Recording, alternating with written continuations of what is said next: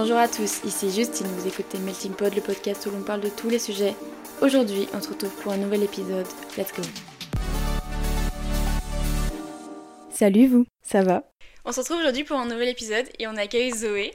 Coucou Donc aujourd'hui Zoé, tu voulais qu'on fasse un podcast ensemble parce que tu voulais me parler de quelque chose. Est-ce que déjà tu peux te présenter un petit peu? Ouais.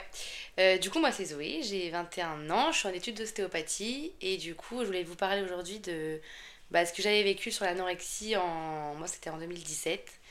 Et euh, je trouvais que c'était un sujet qui était vachement important d'aborder parce que ça touche euh, pas mal de, de filles de nos jours. Et, et, du coup, voilà, je voulais un peu en discuter avec vous aujourd'hui. Du coup, tu vas parler des TCA. Ouais. Du coup, est-ce que tu nous faire un petit rappel de, de qu'est-ce que c'est les TCA et bah du coup, euh, donc les TCA, c'est euh, l'acronyme du trouble du comportement alimentaire. Donc ça regroupe euh, l'anorexie, la boulimie, les hyperphagies aussi, il me semble. Et donc, donc voilà, ça regroupe ces trois pathologies-là. l'anorexie, si on pouvait la définir, c'est anorexie, plutôt mentale. Donc c'est en fait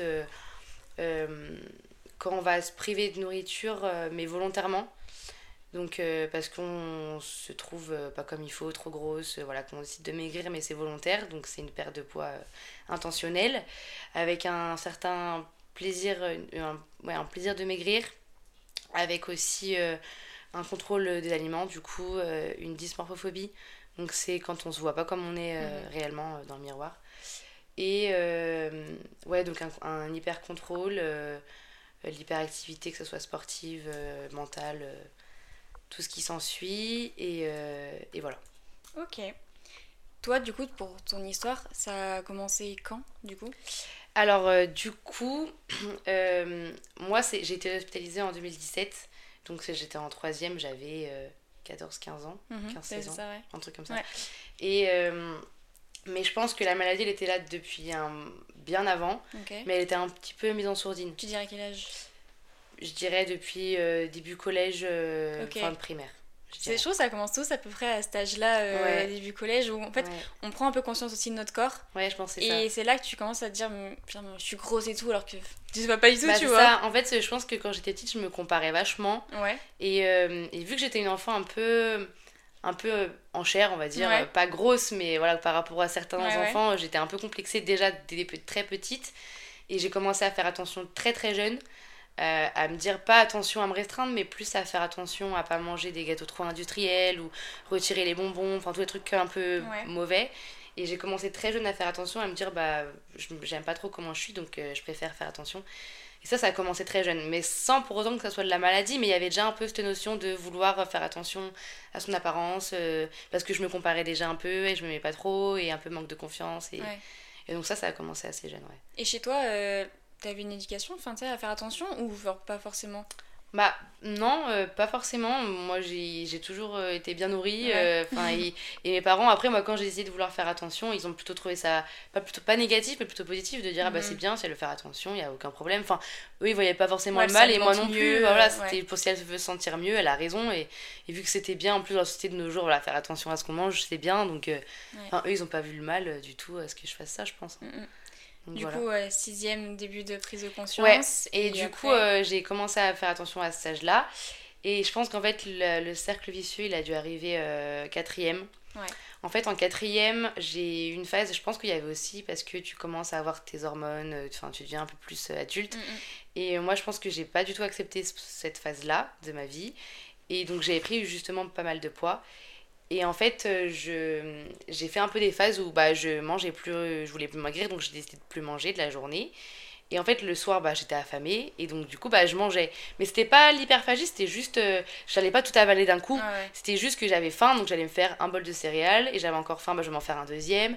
Et donc du coup, bah, en fait, j'ai pris plus de poids qu'autre chose. Donc ça m'a fait encore plus grossir que ce que je voulais. Donc euh, c'était On dit souvent dans les régimes, si tu t'affames, après tu vas faire. Enfin, ouais, c'était pas la bonne technique. et après tu reprends. Tu stockes, et voilà. etc. C'était pas la bonne technique. Donc du coup, bah, j'avais encore plus grossi.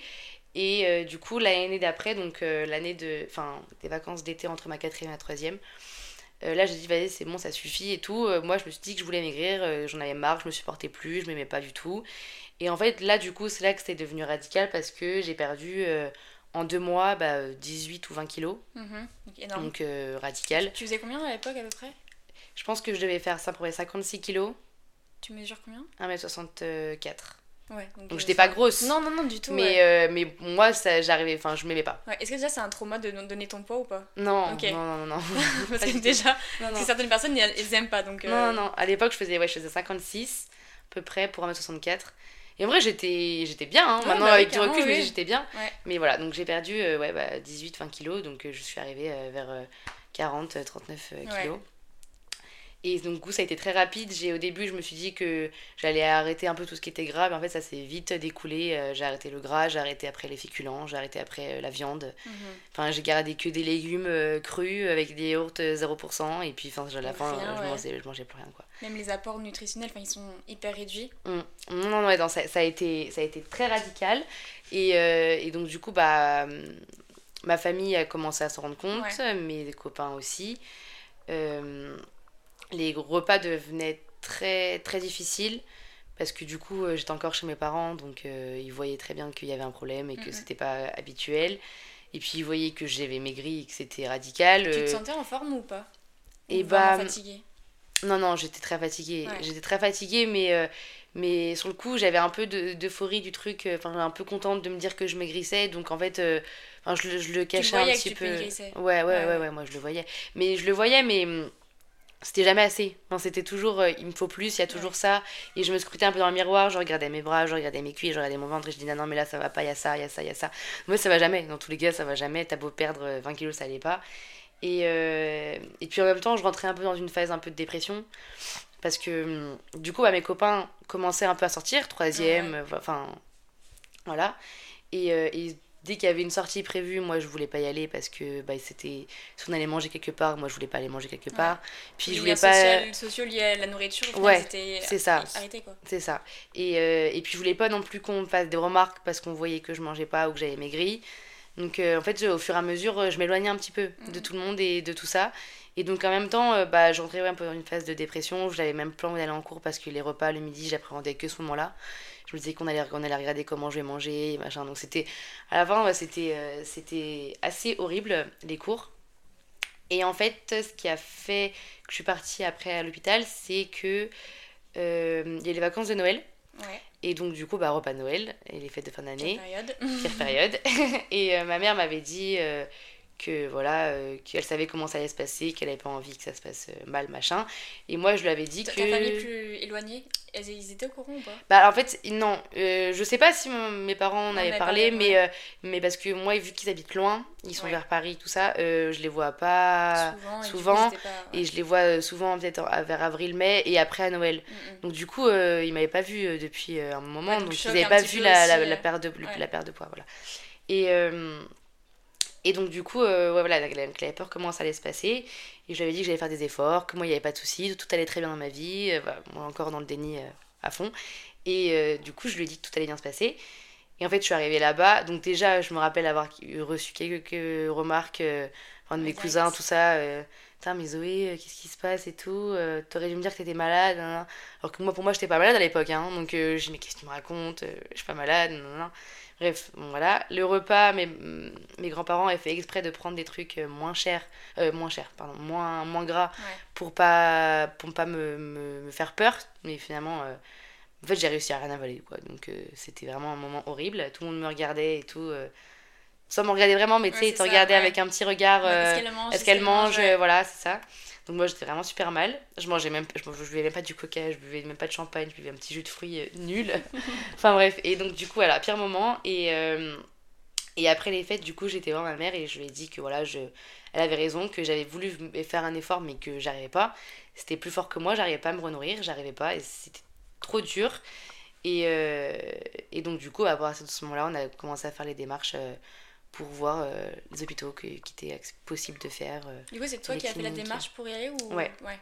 Ma mère m'en avait parlé avant et je lui ai dit que c'était pas la peine parce que voilà. Mhm. Mais le, enfin, le moment de Noël a été le déclic de me dire que c'était plus fort que moi et que la maladie elle était trop présente, trop installée et que je pouvais, j'arrivais pas toute seule à la. À la stopper. c'est bien déjà, t'as eu le. Ouais le, moment où tu te dis bah, stop, faut que j'arrête quoi. Ouais, c'est ça. Après, voilà, ce que je veux dire dans, cette, dans ce podcast aussi, c'est que après, c'est que mon histoire parce que je sais qu'il y en a plein qui sont différentes, qu'il y en a plein pour qui euh, c'est hôpital, ça a été un peu forcé. Enfin, moi, c'était vraiment moi, euh, ce qui s'est passé pour moi et que ça qui a marché pour moi, mais ça peut pas. Même si la maladie reste la même euh, en soi. Tu peux pas faire des généralités. Voilà, je sais pas généralité. C'était mon histoire et ce qui s'est passé pour mon parcours. Et mm, mm. donc voilà, c'était. c'est bien aussi, ça peut aider aussi peut-être certaines personnes à se reconnaître là-dedans. Oui. Et soit avoir aussi un déclic et dire mm. je peux m'en sortir aussi, mm. soit aussi bah, savoir aussi ce que c'est l'anorexie ou quoi que ce soit, tu vois. C'est ça. Mais euh, ouais, du coup, il y a aussi des cas, je pense qu'il y a des filles qui sont. Enfin, des filles. Est-ce que tu penses qu'il y a des garçons ou c'est majoritairement des filles? Mm. enfin... Alors, bah, moi, je sais qu'il y a des garçons, je, enfin, c'est même sûr, mais c'est majoritairement des filles. bah, en tout cas, la clinique moi, laquelle où j'étais, il y avait. Euh, je crois qu'il n'y avait pas de garçons, justement. Ouais. Mais je sais que ça existe. Même euh, comme on disait dans les dans le sport. Souvent, ça peut arriver dans la course à pied, des choses comme ça. Il y en a qui, sont, euh, qui ont des problèmes d'anorexie, mais, euh, mais je sais que là où moi j'étais hospitalisée, c'était que des filles qui avaient. Ok. Et du coup, il y a des, du coup, certaines filles qui sont forcées d'y aller parce qu'elles ont pas le déclic et c'est vraiment une, enfin, vraiment parce que pour leur santé, quoi. Ouais, c'est ça. Bah, il y en a qui sont. En fait, le... il y a des hôpitaux où on va les, on va les, les, les hospitaliser, mais c'est vraiment. Euh, parce que du coup bah elles sont c'est dangereux pour leur santé parce que mm, mm, du coup elles sont vraiment dénutries et que ça peut vraiment être dangereux pour euh, pour leur vie. Mais le problème c'est qu'en fait à partir du moment où tu te fais hospitaliser mais que ça vient pas de toi auras, tu vas juste te renourrir par exemple reprendre du poids sortir et puis reperdre tout ce que tu as pris donc euh, en fait euh, en fait cette maladie c'est vraiment une maladie psychologique enfin moi pour moi c'est vraiment un, un, traumatisme un mal-être psychologique que tu vas retranscrire dans la nourriture et euh, pour te dire en mode je vais pas bien et tu le manifestes de cette manière-là. Enfin, pour mhm. moi, c'est un peu ça. Et que ce soit des crises de boulimie, que ce soit de l'anorexie, c'est que tu as un mal-être que tu retranscris comme ça pour te dire euh, euh, là, je vais pas bien et donc je le montre et que je cherche un peu à, à me faire souffrir parce qu'il y a quelque chose qui va pas et tu veux te faire souffrir, tu vois. Donc pour moi, c'est vraiment à la base des bases, c'est psychologique et après, ça suit. Enfin, je vois le corps et l'esprit, pour moi, c'est vachement relié, encore plus qu'il suis en ostéopathie maintenant, donc voilà. Mais, mais pour moi, si jamais t'arrives pas à résoudre le problème là-haut, ça se résoudra jamais euh, dans ta manière de t'alimenter. Enfin, ça va toujours se faire ressentir, tu vois. Donc, euh, donc du coup, voilà. Mais après, si je peux te parler un peu de mon hospitalisation. Ouais, ce que j'allais dire. Ouais, et bah du coup. T'es resté combien de temps du coup? Et bah du coup, je suis rentrée le 6 janvier 2016. Euh, 2017. Ouais, 2017. Et je suis sortie le 23 mai. Toi, t'as les dates quand même marquées. Ouais, ouais, je me rappelle. bah ouais, quand même, hein, je me rappelle. Et donc, je suis restée à peu près, à peu près 6 mois, du coup. Et, euh, et donc du T'as le droit de sortir, enfin une permission ou c'était 6 mois euh, complets? Si, si, j'ai pu sortir, euh, pas tout de suite quand tu rentres. Au début, euh, pas, tu sors pas, enfin par précaution tu sors pas, mais au fur et à mesure de l'utilisation, tu peux un peu plus sortir, t'as as des permissions pour mmh. sortir. Mais au début, non, ils préfèrent que... Voilà. C'est ça. Mais du coup, euh, non, en fait, mon, mon hospitalisation, elle s'est passée sur quatre contrats. Donc, euh, tu avais le contrat 1, le contrat 2, le contrat 3 et le contrat 4. Et au fur et à mesure, du coup, tu avais plus de liberté euh, parce que tu avançais en fait dans ton hospitalisation, ton chemin avançait. C'est un, peu, genre donnant-donnant. J'arrive à faire des choses, du coup, ils te laissent plus de liberté. Voilà, au début, c'était vraiment, tu avais plus des repas en chambre, accompagné d'infirmières si tu avais besoin. et après, au fur et à mesure, tu as les repas qui sont en cuisine, euh, comme si tu mangeais un peu à la cantine. Mm, mm. Euh, tu as le droit d'aller, d'aller, plus dehors, euh, dans le parc, tout ça, tout ça. Mais au début, ouais, c'est vachement crescendo. Et au début, après, je pense que c'est pas plus mal comme ça parce qu'au début, tu aurais pu faire des erreurs. Donc c'était mieux de faire de, de, la sorte, mais du coup, là, donc c'était sur, sur contrat. Et, et après, c'était aussi, ça repassait par l'alimentation aussi, hein, donc mm-hmm. finir ses plateaux. on avait des rendez-vous avec nos psys pour un peu faire un tas de lieux psychologiquement comment ça allait. Mais c'est vrai que c'est compliqué parce qu'il y en a qui vont dire euh, que ça va très bien pour au final euh, sortir plus vite. Ça. Et en fait, ça trouve, ça va pas mieux. Et donc, c'est pour ça qu'aussi, ils prennent du temps euh, pour voir, voilà, avant de faire sortir, pour vraiment être sûr que, que ça va et que tu as fait une bonne avancée de ton chemin et que tu peux sortir. Quoi. Tu fais quoi de tes journées là-bas, du coup? Au début, c'était un peu long. Ouais. donc, en vrai, j'ai beaucoup lu. Vraiment beaucoup. Alors qu'avant, je lisais pas beaucoup, mais j'ai vraiment beaucoup lu. Euh, j'ai fait pas mal de. Écouté un peu de musique parce que pareil, j'avais pas mon téléphone au début. Euh... t'as pas de téléphone, t'as coupure totale avec l'extérieur. Coupure, ouais, totale avec l'extérieur. Pourquoi le téléphone, c'est important qu'il t'enlève Je saurais pas te dire, mais je pense que vis-à-vis aussi des réseaux sociaux. Ouais, la euh, comparaison peut-être, tout ça. Ouais, parce que des fois, il y a souvent des, des, trucs sur Insta, des comptes, tout ça, qui sont pas forcément bons à faire. Euh, tout ce qui va être application pour compter les calories, tout ça, mhm. que c'est pas bon non plus. Euh, je sais pas, ça peut aller des, des fois des, des copines avec qui tu pourrais en parler, mais un peu toxiques, qui pourraient t'emmener plutôt vers le bas. Enfin, je pense qu'en fait, il y a plein de facteurs qui pourraient être négatifs pour ta prise en charge et ton avancée.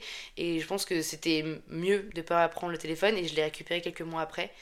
Mais, euh, mais au début, il me manquait même pas. Mm. Et puis en fait, j'étais, je suis rentrée, j'étais aussi dans une phase de dépression et même de quitter ma, famille et mes copains, ça me dérangeait pas. En fait, je, je, savais pas où je voulais être. Je voulais pas être chez moi, je voulais pas parce que ça m'appelait trop de mauvais souvenirs. Je voulais pas être à l'école parce que pareil, trop de mauvais souvenirs. Je voulais pas être là-bas parce que je me disais que j'ai rien à faire là-bas. Donc en fait, c'était un peu, je, savais pas où je voulais être, tu vois. Donc en fait, j'étais là, euh, voilà. Mais j'avais pas de goût à la vie, euh, rien. C'était, je lisais, je pleurais, j'écrivais, j'écrivais beaucoup je faisais d'activités manuelles, donc des bracelets, des colliers. Euh, enfin voilà, je faisais des trucs comme ça, mais euh, je me baladais des fois aussi un peu dans le parc, euh, parce qu'il y avait un joli parc, c'était sympa. Mais, mais ouais, non, il y avait plein de trucs. C'est au, début, là, ça avait aucun sens, tu vois. Genre, j'étais là, je savais pas trop pourquoi. Je, je voulais. C'est moi que c'était ma décision de venir, mais en même temps, j'étais encore un peu dans le déni du truc, à me dire que j'étais pas vraiment malade. Qu'est-ce que je fais là, quoi? Qu'est-ce que je fais là? Surtout quand tu commences à faire une semaine, deux semaines. C'est ça. Quand ça va être long, c'est ça. Tu vois les mois passer. C'est ça. Mais euh, en fait, euh, du coup, moi j'ai eu un peu un, déclic là-bas. Mmh. Donc j'ai enfin, eu plusieurs déclics. En fait, j'ai déjà, je me suis fait des, des super, euh, des super amis avec qui on s'est vachement. Ça a été plutôt. Ça a été pas toxique, mais plutôt positif. On s'est vachement soutenu, on s'est vachement mené vers le haut. Et, et ça, c'était vraiment cool. Ça passait plus vite le temps, surtout à la fin du de l'hospice où du coup bah t'es un peu plus dehors un peu plus avec mm, mm, elle et mm. donc tu partages plus de bons moments et on a quand même euh, pas mal euh, pas mal rigolé à la fin et euh, et parce que j'avais aussi rencontré une fille qui avait 30 ans je me rappelle mais elle en paraissait 50 mm-hmm. elle avait plus de cheveux enfin quasiment plus elle, elle fumait beaucoup donc elle était très marquée par la cigarette les dents toutes déchaussées enfin vraiment toute maigre on aurait dit un cadavre tu vois et, euh, et, en gros, elle nous racontait un peu son histoire. Et euh, elle me disait que ça faisait peut-être 15 ans qu'elle faisait des, hôpitaux, hôpitaux. Euh, elle enchaînait et tout, hospitalisation de jour, hospitalisation de nuit, hospitalisation complète. Et en fait, elle m'a raconté qu'une fois, elle avait vu, elle me dit vraiment, genre, j'ai vu la lumière, tu vois. Elle m'a dit, j'ai vu comme si, en gros, voilà, elle allait partir, tu vois. Mm. Et en fait, elle nous racontait ça. Et moi, genre, j'avais bah, 15 ans et je me disais, mais est-ce que c'est la vie que tu as envie d'avoir plus tard? Elle, elle, était fertile, Enfin, elle, elle avait plus ses règles depuis je sais pas combien d'années. Enfin, elle avait pas de mec. Enfin, rien, tu vois. et je me suis dit, mais c'est pas du tout la vie que j'ai envie d'avoir en fait. Moi euh, j'ai envie d'avoir des enfants. J'ai envie d'avoir euh, de voir mes amis. J'ai une vie qui m'attend dehors euh, je envie d'avoir pas d'enfants enfin d'avoir un mm. métier tout ça et en fait je me suis vraiment réalisée de me dire mais c'est pas la vie que tu veux en fait Zoé il faut alors que tu te bouges les fesses et que tu restes pas là et, et c'est là vraiment que je me suis dit mais en fait cette maladie elle peut te ruiner ta vie elle peut tuer hein, elle peut tuer des personnes Enfin, vraiment, elle peut être euh, vraiment euh, catastrophique, tu vois. C'est que tu réalises que c'est pas que la perte de poids, c'est aussi tout ce que ça engendre derrière. Ouais, c'est ça. Et c'est aussi, bah, tu peux, comme tu dis, ça peut être mortel aussi. Ouais, toutes les répercussions euh, qu'il mm, peut y mm. avoir par la suite. Donc, du coup, là, ça a été vraiment une source de motivation de me dire, allez, prends ton courage à deux mains et mange tes putains de plateaux, tu vois. Mange et investis-toi à fond dans, dans mm, ton truc parce qu'en fait, je me suis rendu compte que si j'aurais beau être accompagnée de médecins, parce que j'avais des médecins, j'avais des infirmières, des psychiatres, des psychologues, il pouvait être autant qu'il voulait autour de moi. Si moi-même je voulais pas me guérir, il y a personne qui pourrait me guérir à ma place. Tu vois, c'était moi, c'était moi le moteur du truc et que si personne, euh, enfin, tout le monde m'aidait, moi si je voulais pas le faire, je en le plus, tu dis, dans le principe, c'est simple. J'ai hmm. juste à manger, tu vois. Ouais, c'est ça. Sur le principe, c'est super simple, mais c'est juste que moi, j'arrive pas à manger ou je veux pas manger, tu vois. C'est ça. Et en fait, c'est parce que j'avais. C'est ça, mais en fait, c'est parce que j'avais tellement peur de plein de choses. Et puis, moi, au début, je me disais, en fait, je vais remanger, après, je vais reprendre du poids, je vais sortir, et puis c'est bon, je vais reprendre ma vie mm-hmm. normalement, comme je l'ai toujours fait. Parce qu'en fait, euh, pas du tout. Enfin, c'est beaucoup plus complexe que ça. Euh, déjà la prise de poids, euh, enfin accepter la prise de poids, donc c'était vachement compliqué. la sortie, et en fait, y a, si je devais, je devais dire, maintenant il y a vraiment une vie qui était avant mon anorexie et après, et ça m'a appris tellement de choses que y a, genre, je pense qu'il y a un gros travail aussi après ton hospitalisation, qui, est, qui est vraiment lourd et assez, assez dur, mais qui est hyper important. Et ouais, il y a vraiment eu un avant et un après, euh, après la. T'as eu peur de la sortie ou pas? Euh, Ouais, moi j'avais très peur parce qu'en fait, euh, la clinique était vachement encadrée. Ça veut dire que tu as un repas à telle heure, le matin, le midi, le soir. Euh, tu as un plateau, t'as pas le choix de manger ton plateau, entrée, plat, machin. Et en fait, quand tu sors, tu es un peu confronté à, à la vie que bah, c'est pas pareil. Enfin, mm, mm, tu mm. peux être amené à manger, euh, tes parents peuvent être là, peuvent être pas là, t'es es chez des copains, enfin, tu vas faire un apéro, enfin, c'est la vie normale en fait. Et euh, donc, t'as pas forcément aussi euh, un entrée, une entrée, un plat, un fromage, un dessert, un pain à manger, et c'est juste ça. Et, et, donc, du coup, un peu. Toi qui quantités, là, c'est tout voilà, différent. Les quantités, qu'est-ce qu'on va manger? Parce que là-bas, pareil, c'était assez équilibré entre le midi, le soir, enfin, comme une cantine. Et là, c'est vrai que du coup, bah, retrouver un peu des repères, euh, des modèles pour à qui un peu se, se fier. Ça, c'était un peu compliqué, donc au début, je me fiais vachement à, mes, à, mes, à ma famille, à mes amis. Et pareil, retrouver aussi une vie, euh, si on propose de sortir, de pas dire non parce qu'on risque d'aller manger dehors, euh, enfin, de reboire un peu d'alcool parce qu'après ça, ça, commence à devenir de mon âge, enfin, toutes les sorties, c'est de pas dire bah non, je peux pas le faire, enfin voilà, la culpabilisation, enfin, la culpabilité, pardon, culpabilisation, ça se dit pas. Euh, voilà, tout ça, c'était euh, c'était un vachement, j'appréhendais vachement.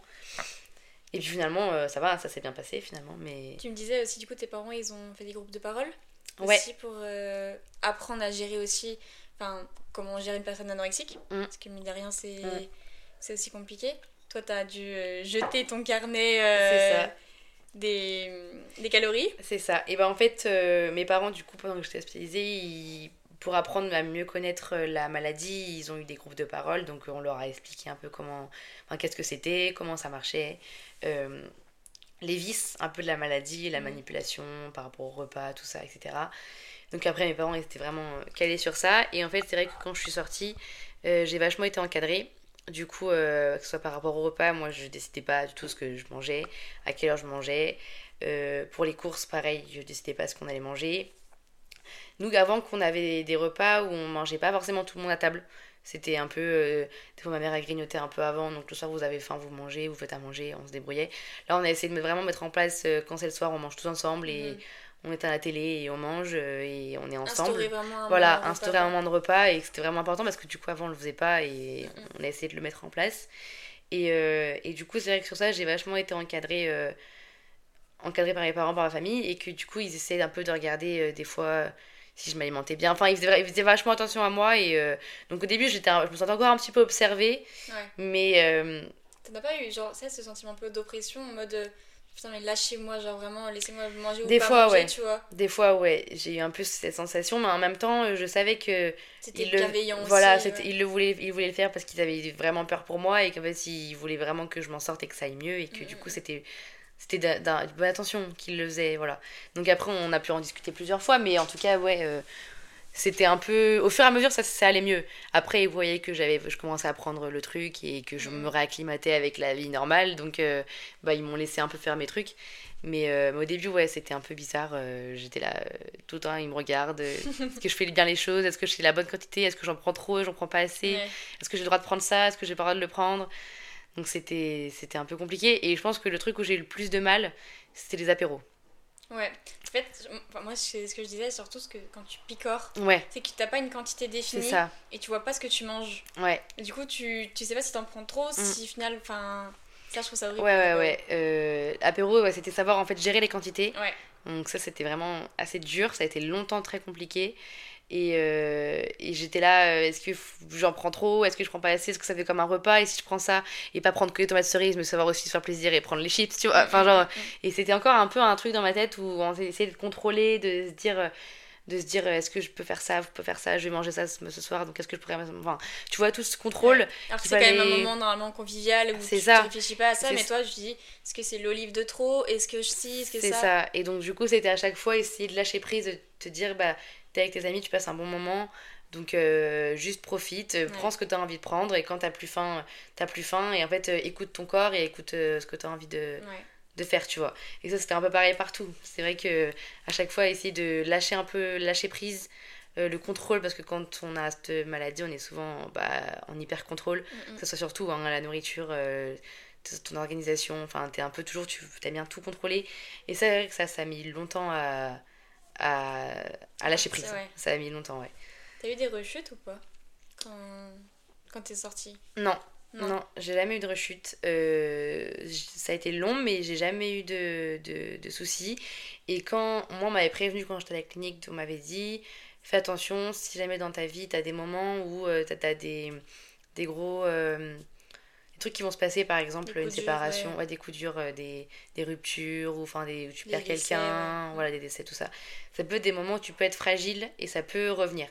Donc, on m'avait dit, à ces moments-là, fais attention, tu vois, enfin, fais-toi encore bien suivre, renforce tes rendez-vous à l'extérieur pour vraiment pas lâcher le lien avec euh, tout ça.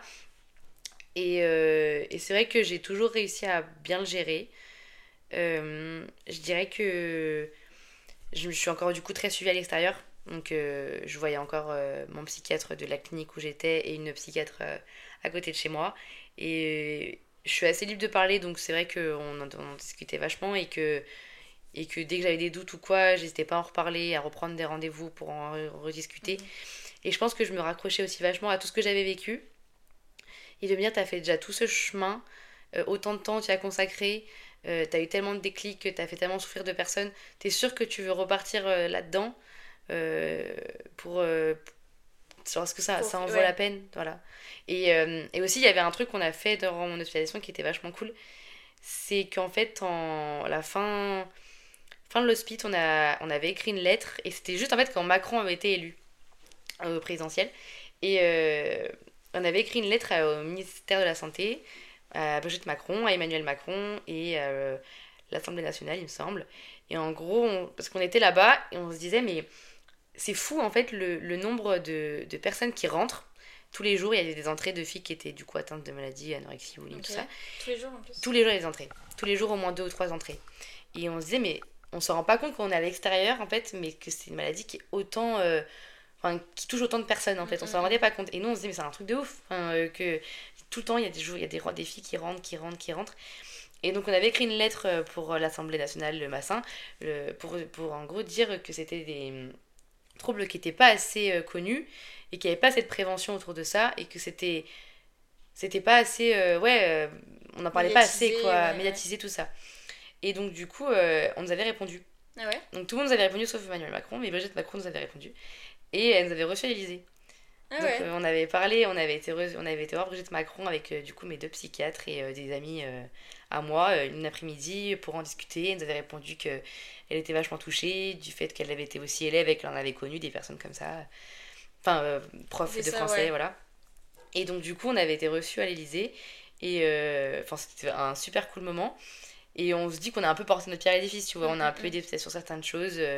Euh, et c'était vachement cool. Et il y a une fille qui était avec nous à ce moment-là, qui, elle, est décédée quelques mois après. Donc, des suites de la maladie de l'anorexie. Et, et c'est vrai que ça a été un, un gros choc. Enfin et c'est là que vraiment tu te rends compte que c'est une maladie qui peut tuer des gens, mm, tu vois. Mm, c'est, elle, elle est pas morte d'anorexie, mais des répercussions que ça a pu avoir, je pense. Et, euh, et c'est vrai que ça a été un gros coup dur pour nous toutes qui avons vécu ensemble pendant six mois. Euh, on s'est, avec là, un lien, enfin, je trouve en plus à l'hôpital, tu crées vraiment un lien. Bah, parce que t'as que ça. Et en fait, c'est un lien que personne peut comprendre à part si tu l'as pas vécu. Tu vois, genre, euh, c'est elles-mêmes, elles peuvent comprendre toutes les pensées, toutes les phases difficiles qu'on a pu traverser. C'était, y a que elles qui pouvaient comprendre ce qu'on avait vécu parce qu'elles vivaient la même chose. Et donc, ça a vraiment fait un lien. Même en dehors, on saurait peut-être pas parler, tu vois, mais on sait qu'on aurait vécu ça, ça faisait un truc en commun, qu'on a vécu, qu'on s'en est sorti et qu'on est fier d'avoir fait ça, tu vois. Et du coup, bah, elle est décédée quelques mois après et. Euh, et et rien que pour ça, tu vois, quand je revenais par rapport aux rechutes, je me dis, je le, faut que je le fasse pour elle, tu vois. On a, on a fait tout ça, on a, été, on a fait des choses super cool. Euh, genre, je peux pas retomber euh, dans tout ce que. Enfin, en, retomber en arrière alors qu'on a fait ça pour elle, tu vois. Donc, ça, c'était un peu une source de motivation aussi de se dire. Euh, genre, t'es fière de ce que t'as fait, elle, devait elle devrait être fière de toi, actuelle. Donc, voilà. Ça, c'était un truc cool aussi. Et aujourd'hui, du coup, tu te sens comment? Toi, par rapport à ça? Est-ce que tu as les séquelles? Est-ce que comment tu sens ton corps? Euh, Alors, actuellement, je, je sais pas si je pourrais dire que je suis 100% guérie. Hmm. Est-ce que déjà tu penses qu'on peut être guéri à 100% Je sais pas. Euh, moi, on me dit que oui. Donc, euh, quand moi, on me dit que oui, à 100%. Je sais pas ce que je sais pas à quel moment je pourrais dire que je me sens guérir à 100% parce que hum, même si à l'heure actuelle j'ai je pense plus avoir de problème avec la nourriture. Mhm. je mange ce que j'ai envie de manger quand j'ai envie de manger, je me je suis plus dans le contrôle à me dire euh, bah là j'ai mangé ça donc je peux pas manger ça. Enfin tu vois je mange vraiment des fois je suis limite à oublier ce que j'ai mangé la veille alors qu'avant je, je, me rappellerai il y a une semaine ce que j'ai mangé tu vois. Donc je suis plus dans mon problème d'alimentation mais c'est encore les soucis un peu de d'acceptation de soi de ses complexes acceptation de son corps le regard des autres il y, a encore un peu de ça qui est encore un peu un peu là et que c'est encore un, un, gros travail de, de s'accepter. Mais après, je me dis, il euh, n'y a pas que moi. Alors, je pense que toutes les femmes euh, actuelles, euh, même s'ils n'ont pas vécu des problèmes de TCA, d'anorexie, boulimie. C'est un travail, ouais. Je pense voilà. toute une vie, en fait, de s'accepter soi-même. Voilà, c'est ça. Mais je pense que du coup, en TCA, c'est encore plus compliqué parce que déjà, on parle plus loin. Mm. Et aussi, du coup, bah, avec la nourriture, une mm. relation complexe. Euh, ouais, non, je pense que c'est faut faire encore plus attention euh, vis-à-vis de ça, mais, mais euh, ça, je pense que ouais, c'est le gros travail et c'est encore un travail qui me reste à faire, même si jamais je pense d'avoir bien avancé. Mm, mm. Et j'essaie de me dire que, que de toute façon, bah, le corps qu'on a, au lieu de le voir comme un ennemi, le voir plutôt comme un ami. Tu vas te dire que c'est celui qui va t'accompagner toute ta vie dans tout ce que tu vas vivre et que comme on a dit tout à l'heure, un peu le corps et l'esprit, tout ça. Et si t'es bien ton corps, tu seras bien ton esprit et inversement. Et donc j'essaie au fur et à mesure de me dire que ouais, j'ai des complexes et je pense que tout le monde en a, mais que c'est pas pour autant que bah, les gens m'aiment pas pour ce que je suis et qu'en fait il n'y a pas que ça. C'est pas le plus important, c'est pas d'avoir un corps, euh, un corps de ouf. Et le fait d'être rentrée en ostéopathie, ça m'a beaucoup aidé aussi. Parce que du coup. Euh... Le milieu médical aussi. Ouais. Et le fait d'être. Euh, bah, du coup, on est tout le temps en sous-vêtements euh, voilà, on se touche les uns les autres, euh, on se pratique sur nous, machin. Et en fait, euh, bah, tu te rends compte qu'en fait, que les, ce que tu vois sur Instagram, euh, bah, c'est pas la réalité, enfin c'est loin d'être la réalité. tout le monde, toutes les filles ont des, ont des complexes, ont, ont, des, ont, des, ont des petits trucs qu'elles vont pas aimer chez elles, ou voilà. Mais en fait, c'est plutôt une banalité. Et fait, ce que tu vois sur Instagram et les réseaux sociaux, c'est pas une banalité, c'est l'exception. Et puis tu montres bien ce que tu veux sur les réseaux sociaux. Hein. Tu peux bien retoucher une photo, enfin changer tes hanches, changer tes bras. Enfin, tu fais un peu ce que tu veux en fait. Je pense que ça a augmenté depuis les réseaux sociaux? Euh, Enfin, les problèmes de je pense. la nourriture. Ouais, ouais, je pense. Je pense parce qu'il y en a, enfin, il y en a encore plus qui se comparent et je pense qu'aujourd'hui, dans notre génération, c'est encore plus euh, l'apparence de soi, être plus belle, euh, encore plus belle. Toutes les filles qui font de la télé avec la chirurgie esthétique. C'est plus simple aussi, ouais, tu vois. Voilà. Et en fait, tu cherches toujours un modèle et à vouloir plaire et tu cherches toujours à t'améliorer encore plus, encore plus, encore plus. Et, euh, et le problème, c'est qu'en fait, le cercle vicieux, il arrive très vite. Et ça peut vite euh, dégénérer. Moi, je, moi, souvent, je pense aux plus petites filles. Mm. Je me dis, nous, on, a, on est nés avec les, réseaux sociaux, mais on dirait. Enfin, c'était Rétrica, c'était. un truc on dirait qu'on est vieille, tu vois. mais tu vois, c'était pas encore, je trouve, le, monde des réseaux sociaux actuels. je me dis, on a déjà grandi avec ça, on peut déjà avoir des problèmes. Je me dis, les petites d'aujourd'hui qui vont naître vraiment avec. TikTok, ouais, c'est ça. avec un modèle de, de fille parfaite entre guillemets des réseaux mm. sociaux, je me dis ça doit être hyper compliqué pour elle se forger une image bah, déjà, je pense la que, femme de tout ça. tu te rends compte, mais je trouve qu'on voit une différence quand même. Enfin, genre les filles de 15 ans de maintenant et 15 ans de nous. Ah non, c'était pas les mêmes. On n'avait pas la même tête, tu vois. Non, non, genre, on pas pareil. Je trouve qu'il y, y, a déjà un changement euh, par rapport à avant. Et c'est pour ça que justement, je trouve que c'est des de ces problèmes-là, on n'en parle pas assez parce que ça touche beaucoup plus de personnes. Pas forcément, il y a des filles qui sont touchées, mais qui n'ont pas forcément des problèmes comme euh, aller au point d'aller se faire hospitaliser comme moi. Et malgré tout, ça touche quand même. Il y a plein de filles qui n'ont jamais eu, subi d'hospitalisation, mais qui ont quand même eu des problèmes d'alimentation et euh, qui ont réussi à gérer le truc et toute seule et s'en sortir. Mais, mais malgré tout, on a peut-être toujours tout eu des phases euh, de pas s'aimer, de vouloir plus manger, de vouloir maigrir et machin. Et le problème, c'est qu'après, ça touche plus ou moins les personnes, tu vas plus ou moins, moins loin dans ta, dans ta problématique, mais ça touche plein de gens, quoi, pour moi, et plein de filles surtout. Mm, mm. Et euh, Surtout dans une phase d'adolescence qui est de construction et qui est compliquée. Quoi. Quand tu commences à voilà, avoir tes hormones, à prendre euh, le corps d'une femme, euh, avoir la poitrine, enfin des hanches, quand tu commences à prendre la pilule, tout ça, mm, tout ça c'est des choses où bah, ton, change, ton corps il change. Et ce qui est normal. Et ce qui est normal. Et du coup, accepter le changement à ce moment-là, des fois c'est compliqué. Donc donc c'est vrai que je trouve que ça c'est hyper important d'en discuter. Donc, donc voilà. J'ai une petite coupure sur le sport. Ouais, on a dit coup, tu as fait de l'athlétisme Ouais. Euh, t'as fait de l'athlétisme, du coup, tu m'as dit avant ou après le. J'en ai fait après. En fait, j'ai fait beaucoup de sport. Hein. Ouais. J'ai fait euh, la danse, la natation, la gym, euh, du basket, du tennis, athlé. ouais, j'ai vraiment, j'ai tout fait, vraiment. Et athlé, je m'étais inscrite après. Je, ai fait avant. Non, je n'ai pas fait avant en club, mais après j'ai commencé à courir très jeune. J'ai commencé à faire de la course à pied, j'étais en troisième ou un peu quatrième, quelque chose comme ça. Et le sport, du coup, t'en faisais pour ton plaisir ou parce que... Et bah du coup, euh, j'en ai toujours fait assez jeune, donc j'ai commencé très tôt. Et c'était vraiment plaisir au début. Des activités euh, extrascolaires. Euh, voilà, c'était vraiment du plaisir. Mais du coup, ça a un peu basculé au moment où ma maladie s'est vraiment euh, accentuée. accentuée. ouais. Et, et là, du coup, ça a commencé à devenir un peu plus le sport symptôme. Où du mhm. coup, c'était faire du sport, maigrir, ou alors manger et faire du sport. Enfin, c'était vraiment en mode j'en fais parce que. je brûle des calories, comme, ça, calories, comme ça je peux. Voilà, c'est ça. Ouais. Donc c'était vraiment à, à ce moment-là le sport symptôme. Et euh, j'ai fait beaucoup d'hyperactivité quand j'étais euh, hospitalisée. Mhm. C'était quelque chose, j'avais eu beaucoup, beaucoup de mal à m'en défaire. Donc euh, tout ce qui était abdos dans la chambre, ah ouais marcher, ouais, ça j'en faisais. Et pourtant c'était contre-productif, hein, bah c'était interdit, enfin fallait pas en faire, mais voilà, c'était plus fort que moi. Et j'ai réussi à m'en détacher, et, et ça a été, mais ça a été très dur, mais la meilleure solution, je pense. Et, et ouais, j'ai eu un, une relation avec le sport qui était un peu compliquée aussi du coup après à la sortie. Euh, parce que du coup, moi, je suis sortie de la clinique avec un IMC qui était trop bas par rapport à ce que je devais. Mhm. J'avais un objectif de poids qui n'avait pas été atteint, mais vu qu'ils estimaient que ça allait quand même mieux, ils m'ont fait sortir. Mais du coup, en sortant, j'avais dû pouvoir prendre. Et en fait, le, le sport, je pense que je l'ai un peu pris comme... Euh, bah, je vais faire plus de sport pour manger plus. Donc euh, voilà, mais ça m'a permis de prendre du poids, mais la relation était pas saine. Mhm. C'est-à-dire qu'en fait, euh, j'adorais faire du sport, mais je le prenais vraiment, même si j'avais 38 de fièvre, euh, j'étais malade, que j'étais fatiguée, j'allais quand même y aller. Donc c'était vraiment pas bon. J'avais des risques de me blesser. Mais voilà, donc j'étais un peu dans un engrenage où c'était pas forcément la bonne. 7 sur 7, le sport? Je dirais pas 7, peut-être pas 7 sur 7, mais ouais, j'étais un peu hyperactive.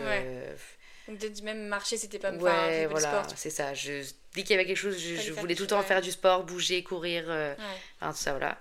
Et, euh, et donc du coup, c'est à ce moment-là que j'ai repris athlétisme en club. Et, euh, et en vrai, j'avais un super bon niveau, mais du coup, je venais juste sortir de mon hospitalisation, donc j'étais, comme je t'ai dit, un peu... Voilà, et, et, en fait, j'ai commencé par reprendre un peu, pas la compète, mais j'ai fait des crosses. Mhm.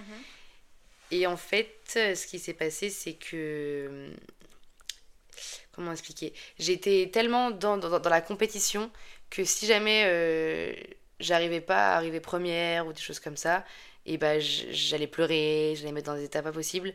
Et en fait, euh, bah, je m'en étais rendu compte, mon coach m'en avait parlé. Il m'avait dit Zoé, t'es sûre que ce que tu fais, genre là, mhm. tu te rends bien compte que ce que tu fais, c'est pas du tout du sport plaisir, c'est juste tu te tu te mets trop dans la compète, tu veux trop faire des, faire des performances, mais c'est pas ça. C'est certes il y a les performances, mais il y a aussi euh, prendre du plaisir à faire ce que tu fais, être contente, pas rentrer chez toi et pleurer à chaque fois que tu fais du sport, mhm. machin. Et donc du coup, euh, j'avais j'avais fait un stage, j'étais partie en stage en fin d'année euh, en Tunisie pour faire de l'athlé aussi, et j'avais été blessée là-bas. Et à partir de ce moment-là, du coup, j'ai un peu lâché. J'ai pris du recul, je me suis rendu compte de ce qui se passait et que ça commençait à redevenir un peu mauvais et symptômes. Et je me suis dit que je préférais arrêter. Donc j'ai arrêté euh, l'athlétisme en club et je, me suis juste dit que je voulais plutôt m'écouter et que si je voulais aller courir, parce que c'est quelque chose que j'adorais faire, de le faire vraiment pour mon plaisir à moi et pas le faire euh, pour la compète et pour la performance et voilà. Donc j'ai vachement, vachement pris du recul par rapport à ça et, euh, et j'ai arrêté. Et après, au fur et à mesure, ça a commencé à plus devenir plaisir et j'ai appris à plus m'écouter. Et quand je voulais y aller, je le faisais. Quand j'avais pas envie d'y aller, bah, je me forçais à pas y aller. Et en fait, euh, je me suis rendu compte que Dieu y aller une fois et pas y aller une fois. Enfin, ça me changeait rien en fait, de mm, pas y mm, louper mm, un entraînement dans la semaine. Et enfin, ça changeait rien à ma vie finalement. Surtout qu'au final, enfin. Tu vas brûler des graisses aussi au repos, enfin ça aussi on en parle, enfin ouais. mais on brûle aussi des graisses au repos. Et plus tu fais du sport, plus tu vas augmenter aussi ton métabolisme. et voilà, tu vois, c'est des choses que tu apprends aussi et que quand t'es là-dedans, tu te dis, mais non, mais si je loupe une séance, au contraire, je vais pas brûler des graisses, enfin, je vais, je vais grossir, alors que non. Ouais, non, pas, ouais, pas du tout. Mais oui, mais en, fait, c'est ça, c'est comme quand on parlait de l'hyperactivité tout à l'heure. En fait, je me suis rendu compte que en ne le faisant pas une fois, je me suis forcée à pas le faire parce que je me suis dit, c'est pas productif pour mon. Enfin, c'est pas bien pour mon, pour mon hospitalisation en le faisant pas une fois, je me suis rendu compte que fait, ça avait rien changé. Oui. C'était juste, euh, je l'avais fait, je m'étais sentie bien, mais en fait, euh, ça m'avait rien changé. J'avais pas pris de kilos, euh, j'étais pas devenue énorme parce que j'ai pas mm, fait une mm. séance, tu vois. Et en fait, je me suis rendu compte que ça m'apportait rien. Ouais. À part pas faire avancer mon hospitalisation, donc bah, du coup, c'est comme ça que j'ai arrêté. Et fait, ça m'a changé. Et je me suis dit, bah, tant mieux, finalement, parce que c'était pas du tout productif. Donc, euh, donc du coup, voilà. Et du coup, enfin, du coup, je reviens sur l'athlétisme, mais c'est un milieu euh, sportif, je trouve qu'il y a quand même. Enfin, du coup, mais, euh, quand j'ai fait mon immersion avec le sportif, qui m'a parlé pas mal que le sport, le, c'est le demi-fond, on dit ça demi-fond. Demi-fond ou l'athlète, tout ça, il y a pas mal de filles anorexiques. Ouais. Est-ce que tu penses que c'est une influence des coachs qui pourrait pas forcer mais tu vois influencer en mode euh, plus t'es fine plus tu vas courir vite plus tu vas avoir des prix ou? Euh, bah je pense qu'il y a de ça je dirais enfin je pense que ça dépend des coachs. On veut pas dire euh, mm, mm. tous les coachs vont, oui bien sûr. voilà enfin te, te, mener vers le bas. Mais je pense qu'il y a aussi beaucoup faire la performance et vouloir toujours être la meilleure et enfin un peu cette mentalité là mais qui, qui entraîne du coup des TCA dans ce, dans ce sport. Mais moi je pense que par rapport à la performance, demi-fond, euh, tu cours des longues distances, donc plus t'es fin, euh, plus tu vas, plus tu cours mieux. Et donc du coup, je pense que ouais, il y a un peu de ça. Euh, je pense que ça joue vachement. le, quand t'es sportif assez bon, t'es souvent suivi par aussi des nutritionnistes, mm, mm, des mm. diététiciennes, tout ça. Mais je pense que ouais, je pense que ça peut jouer ça peut jouer sur tes performances. Et de, tu vas dire, plus t'es fin, plus tu vas aller vite, plus tu vas avoir des. des... un bon niveau, un bon C'est ça. Et, donc, du coup, ouais, je pense que c'est normal. Après, je dirais pas que ce soit le seul sport où il y a des problèmes d'alimentation. Euh, tout ce qui est danse classique, il y en a beaucoup. Euh, gymnastique où c'est assez strict aussi, mm-hmm. euh, il y en a beaucoup.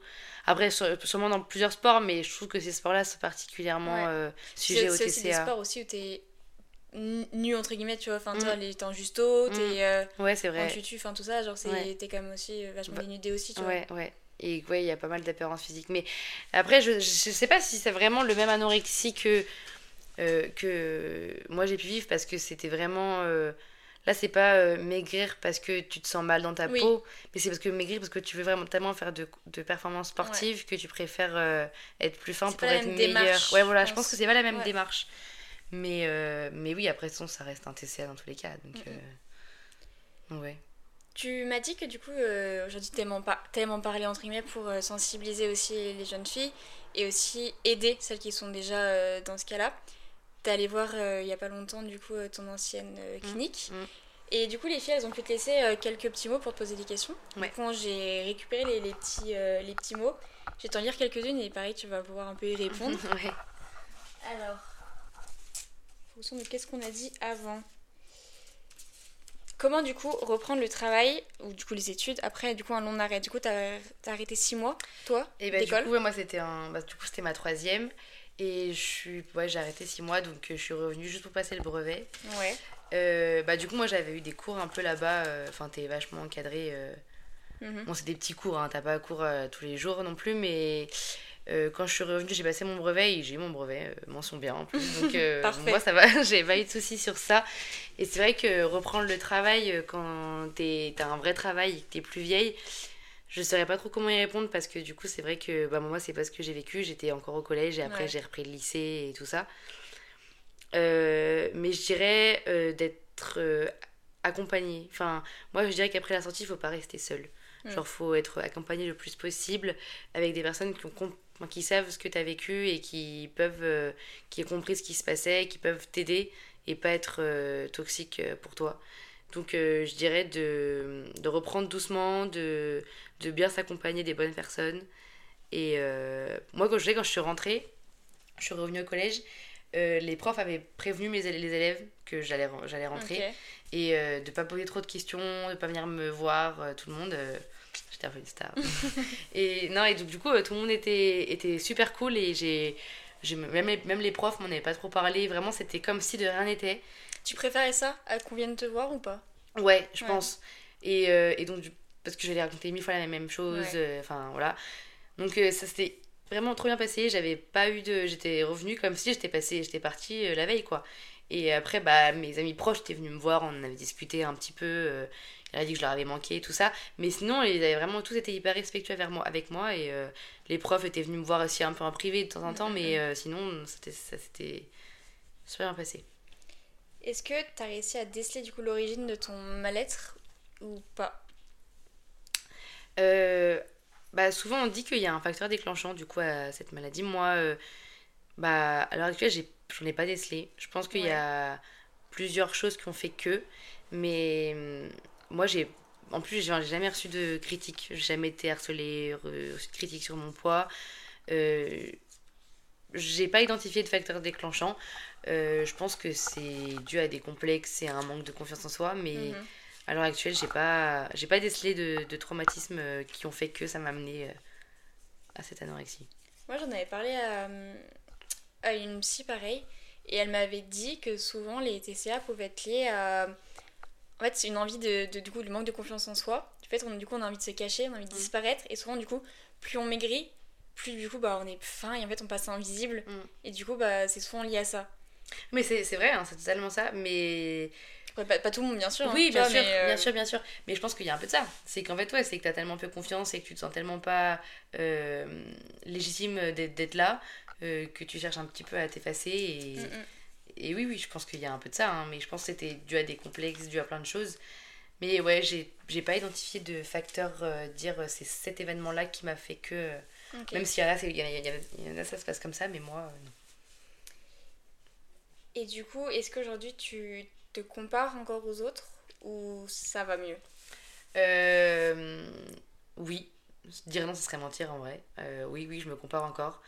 Euh, mais pour moi, tant que. Je, je sais ce que j'ai vécu, donc je sais qu'il faut faire attention. Et je pense que tout le monde se compare tout le temps. Enfin, n'importe qui va se comparer. Oh, j'aimerais bien voir ça, ou alors elle est, elle est bien comme ça.